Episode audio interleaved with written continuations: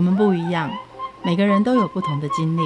当所有的节目都在高谈阔论成功的样板人物时，在这里有一群曾经遭遇到挫折和经历失败的人，正品尝着过去失败好滋味，继续一步一步往他们美好的人生迈进。让我们一起来听听他们的故事与分享，在我们踏出下一步时，有些不同的启示与想法。欢迎收听《失败好滋味》，我是 Rico，我是贝大小姐。哎，那合约签了没有啊？不是，是其实我要钱，他的钱下来没？还没收到哎。为什么？不是说好他口头说三个月，他们公司就可以下来钱吗？我记得那时候他找你做这个案子的时候，他跟你说下个月中不是吗？对。然后已经好几个月中了，已经三个下个月中了。对。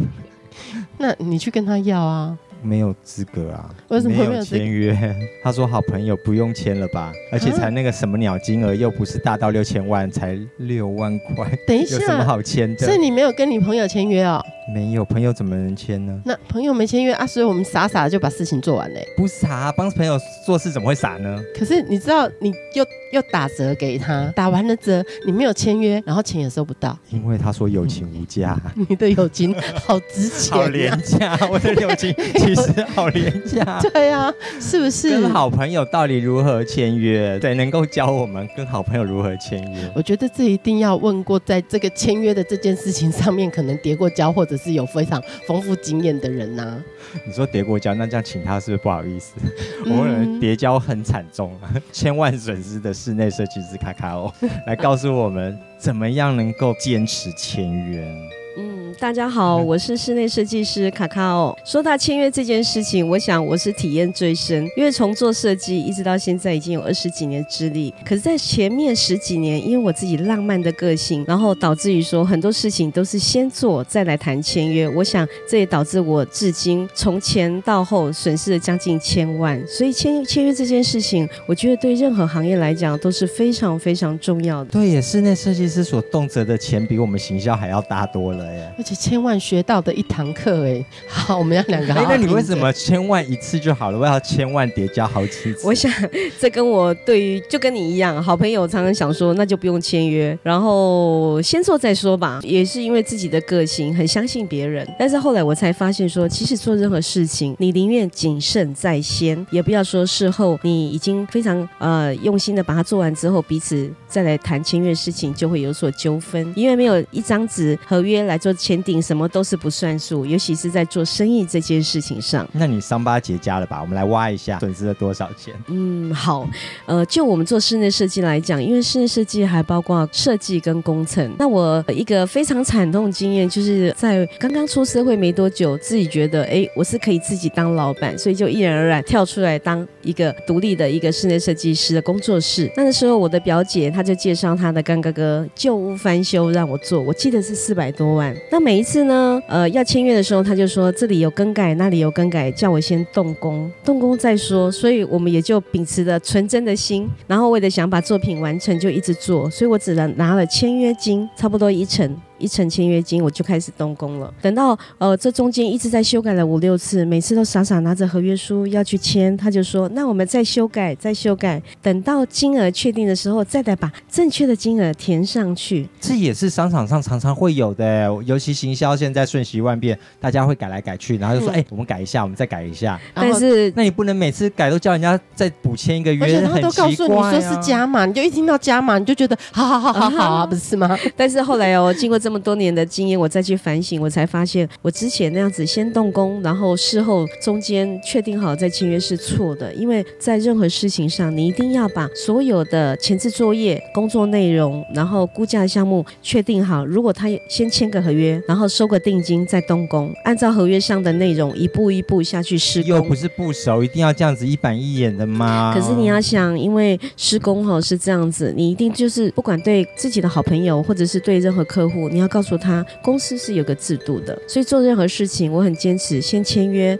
然后再来施工。像我刚才讲那个个案，就是我拿了一个投机款之后，我已经做做做了三分之二，约竟然还没签，然后是四五百万的工程款，最后快要做完的时候，他突然冒出一个他的好朋友是做室内设计的，看了我的估价单，觉得金额太高，对，他全部都不给我钱，我只拿了一个签约金跟第一层，就已经快把人家所有工程做完了啊！那你下面一堆工头在等着领钱呢？我自己付费，然后说实在在这里要告诉大家，这在法律上，因为你没有合约书，就算是你要告到法庭上，他也是没有所根据。没有啊，我没有合约书，可是你已经付我第一款，代表你也当时愿意这个合约的行动。可是这样的，第一个，他在法律诉讼上可能会非常的麻烦，而且时间很长，然后你自己本身也没有根据，没有任何根据，所以是很麻烦的。要走到这样的流程，倒不如之前你就把约签好，中间有变动的时候，我们再做变动合约，或者是增加工程款的合约。所以做任何事情，我觉得我现在非常秉持，把前置作业好好的做完，让客户也能够真的去认同第一份合约的所有内容，签个名，大家彼此再开始做。这样真的很烦呢。我一边要画画，然后呢一边要写那个合约条款，那是两种不同个性的人。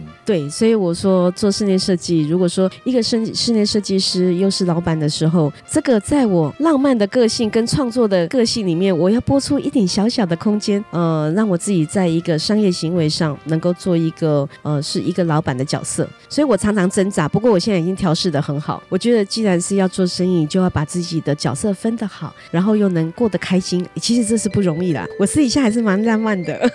想说一头栽进那样艺术创作的过程当中。嗯你还要把他理智面拿出来写个合约，跟你打个电话要签名哦，很累耶。所以这个就是自己要去调试。你目前呃你的角色是什么？所以我想这是大家在工作领域上呃认同你的工作的角度，然后要不断去学习。好了，那第一次也学到教训了，也都签好了，那后面应该就没事了。为什么还会再滑一跤呢？我想这又跟本性有关系，这是伤脑筋。我又是天生浪漫。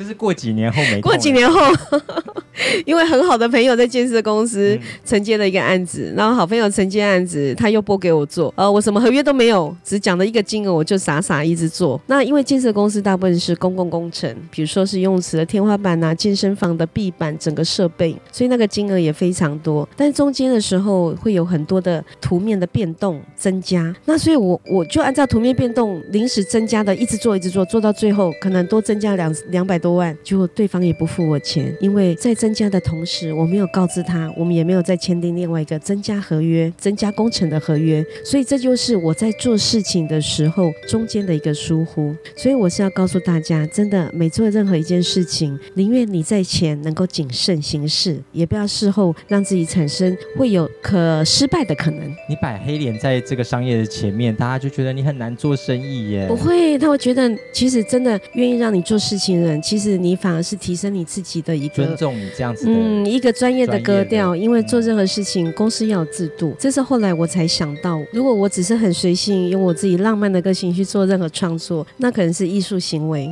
可是当我艺术行为跟我自己今天经营一个公司，又是一个商业行为的时候，这两方面我要权衡的很好。所以在我的个性里面，我就播一半一半，然后把自己调试好。这个就是角色的认知。总共负债多少啊？哦，我前前还还大概。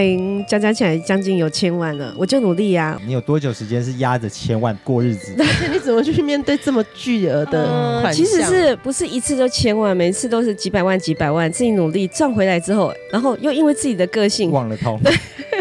对。然后就又在又在犯同样的错误，所以其实我发现我是一直在重复同样的错误的时候，就是最后一次的时候，我是真的认真反省，为什么我这么十几年走来，我会一直犯同样的错误，就是自己没有去反省，在稍稍好过的时候，你就忘记了你之前的痛，那时候我才痛定思痛，说我一定要改变自己。你最痛的时候是什么样的日子？最痛的时候，呃，曾经有那个黑道要讨款，然后到公司楼下来，然后按着对讲机，当我看到对讲机电铃响的时候，对讲机那个荧幕的那个面目狰狞的脸就贴在荧幕上，那我就觉得其实那是一种无形的压力。我那时候告诉我自己，我不要过这样的生活。那甚至有一次更好笑，那你怎么过了那一次啊？每分每秒都是恐惧。对呀，他在楼下了，他就因为钱真的不多，可是你要知道，呃，我要告诉大家，就是千万不要去呃，比如说去跟黑道有任何的，就是挂钩或者借钱，因为那种感觉是实质上是会很恐惧的。所以我努力的走过来。你也不会是去借的吧？不会啊，我就告诉客那怎么会找到你呢？哦，就是之前的支票，然后或者是那工程款还没付完有纠纷的时候，然后就是呃对方厂商去找到黑道来跟我谈判，所以后来我也非常勇敢的呃去打开门了，没有，就是约个时间跟他们好好谈，然后怎么付款。我想这个就是自己要自己要勇敢勇敢的去面对这一切，因为这也是我自己造成的。好恐怖！我后来为什么想要改变自己，就是觉得第一个我不想过这样的生活，第二个为什么我会过这样生活是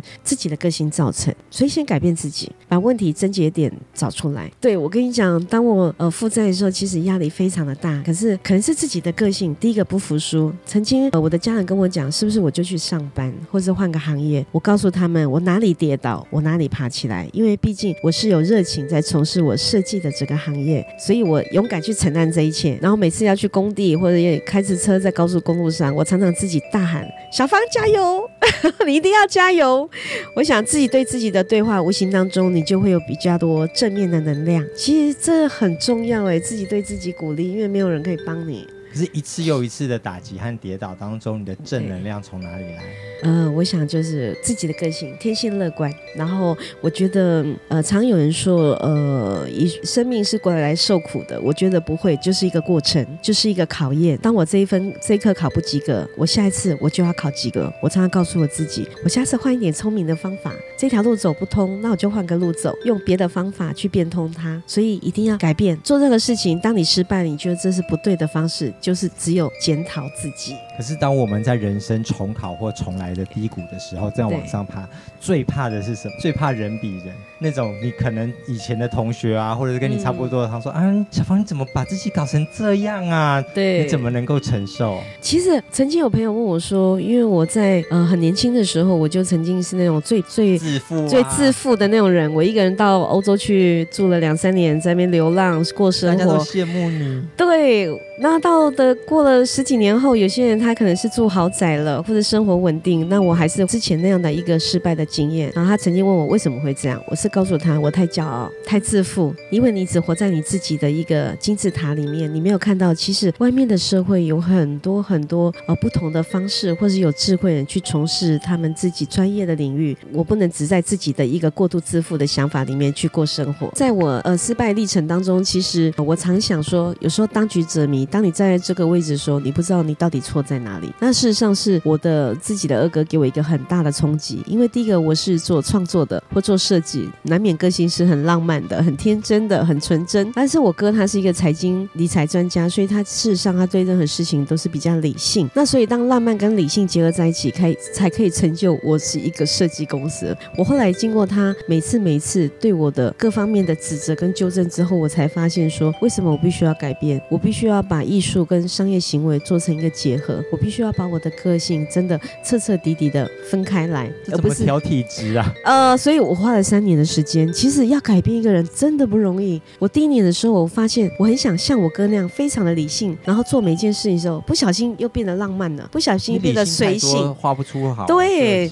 然后当他一直骂我的时候，我我曾经也这样跟他讲：你不要把我的理，把我浪漫带走。那是我必须要做创作的时候，我在设计的时候，我必须要保有这样的感觉。所以我常常要强迫我自己把我人格分裂。可是我觉得，呃，我真的彻底花了三年时间，才把我自己调的比较好。三年你都做什么调？时时警惕自己，比如说在做创造创作的时候，或设计的时候，夜深人静，我就恢复到我自己最纯真、最有热情的那一面，然后对工作上的热情，一直天马行空的去做我空间上的一个设计。我在跟客户谈任何的合约、谈估价的时候，我就是做一个一个商业行为，我必须要把自己站在一个最前端，然后把我自己浪漫的个性。隐藏起来，然后把很谨慎的一面带出来。那我花了三年时间才改变我自己。有一天过了三年，我忽然告诉我自己：“哎，我好像做到了。”其实中间我还是常常吐槽，常常不小心就把浪漫的感觉，常常不小心小小案子也没签约。但是我我觉得不行，一个公司一定要非常谨慎。三年后熟练到每一个大大小小全部对对，然后包括得心应手的一件事。对，包括自己能够把很每一件事情都呃在不同的一个状状况的时候，要该做什么样的一个个性、一个处理的方式，都拿捏得很好。也是，我们常常其实是叫别人改变，没叫自己改变。对对对，你常常看别人的时候，你会觉得哎，很容易看出他的问题在哪里。可是当你自己看自己的时候，你会忽然发现你看不到，看不到任何问题，还是经由别人来看你会比较精准。所以有时候，呃，如果别人给你的建议或者是指责你的缺点，在我以前啊那种很自负的个性，我是完全听不进去。我现在很乐意每一个人呃告诉我，跟我聊天。然后去感受生活，去检讨彼此。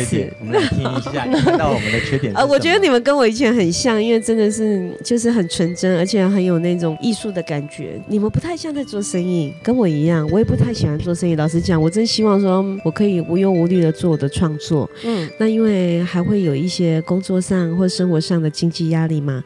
毕竟你就必须要认同到，你现在当一个公司，先把自己调整好。公司就是要赚钱，不然你没有办法往前。那第二要做这个公司的，你的公司的值在哪里？比如说你们的工作，老实讲，为什么我说呃，也许也需要一点门面。当别人要拿给你的时候，比如说。到我这个年纪，五十岁应该是要一个很成功的人。如果还不成功的时候，你的问题在哪里？别人一定会认为你是有问题的。当然，我们不可能开千万跑车，或者是从天上掉下钱来呃中乐透。但是至少在工作领域上是成功的。所谓赚钱，就表示你在做事情的每一个部分是成功的。所以我常常鞭策我自己。要达成这样的方式，圣上家认为你在公司的制度、公司的一些部门各方面你都分配得很好，已经到有一点点成果了。所以纵然现在还没有达到的时候，你们也可以至少先把自己跨越到这个阶段。所以你会怨对上天给你这么多次的跌倒？对，所以我现在懂得去欣赏别人的优点，然后再转换成自己的优点，然后改变自己的缺点。其实时常检讨自己很重要。失败的过程当中，你的失败经典语录是什么？呃，我就是觉得说，做任何事情都要把基础的事情扎扎实实的做好。这是我目前在做任何事情的时候，我常常警惕自己，时常检讨跟反省。虽然是很平庸的话，可是我觉得用在我的身上，却是我最应该需要的。我虽然保守的做，但是我每一步都走得很扎实，而不是一步登天。所以你刚刚看到老天爷给你好几次的跌跌倒机会，嗯、那你从这跌倒机会每一次都学到说啊，我自己太骄傲了。嗯，所以你会不会觉得，那老天总是会给其他更骄傲的人一些失败，所以他们是活该的？我觉得还是要保持着一份乐观的心，然后要持续有希望。这个很重要，而不是悲观。我觉得任何事情，也许就是我常讲，我都把我人生当做是一个过程，然后也当做是一个考验。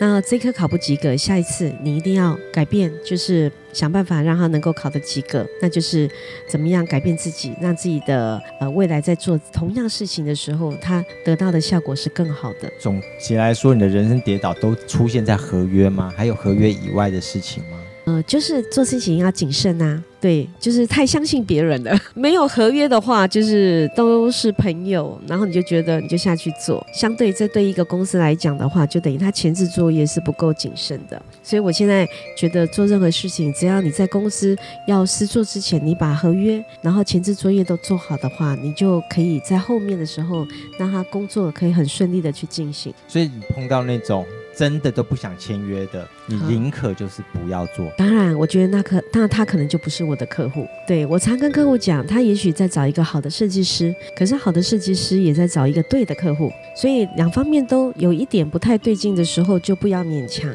对于客户的取舍这个部分呢，嗯、你会用什么样的态度去看待？比方说，这个客，其实他可能在你跟他谈的过程里面，你觉得他应该是还不错的客户啊。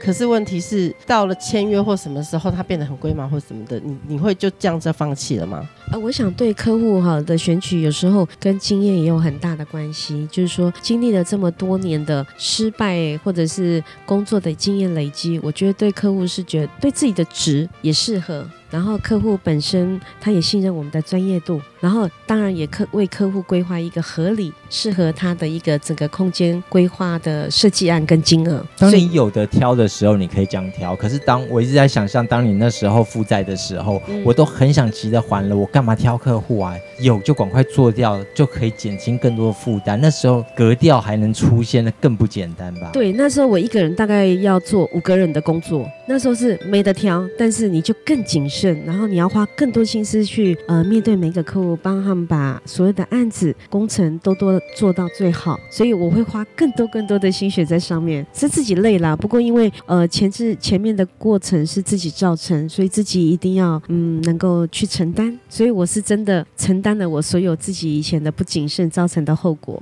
那现在告诉自己，我绝对不再犯同样的错误。我觉得你有一个转念很厉害的方式，马上从低谷可以变乐观。